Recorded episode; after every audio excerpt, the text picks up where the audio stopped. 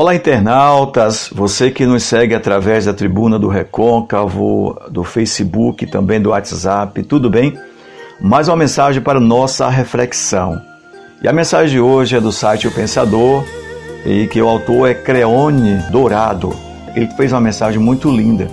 E ele diz assim: Aprendi que as palavras têm o poder, algumas são intensas, que machucam, outras são mais fortes ainda, que pode curar Algumas aproximam, outras excluem. Palavras que anunciam verdades, outras que propagam maldades. Algumas ficam guardadas para sempre.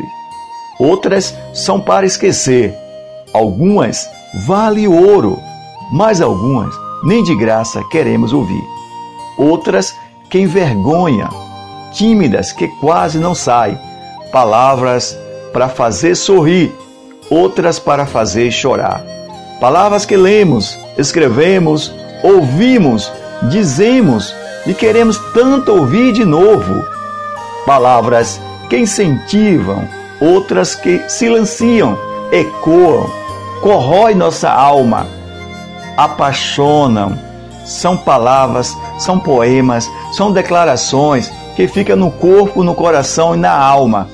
Palavras que são fortes, abundante de fortuna, com o poder de mudar a sua vida para sempre.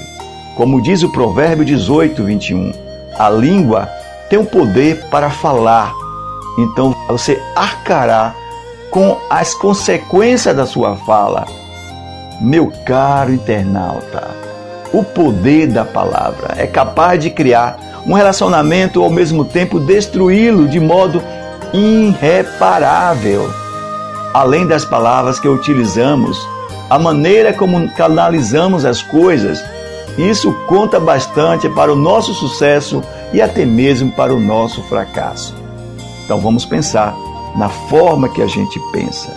O que você anda pensando? O que você diz para as pessoas? O que você fala para as pessoas?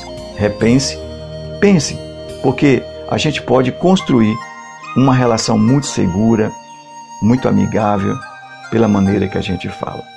Eu sou o psicanalista Jorge Soares, eu faço esses vídeos para o canal YouTube, também ela é reproduzido na tribuna do Recôncavo.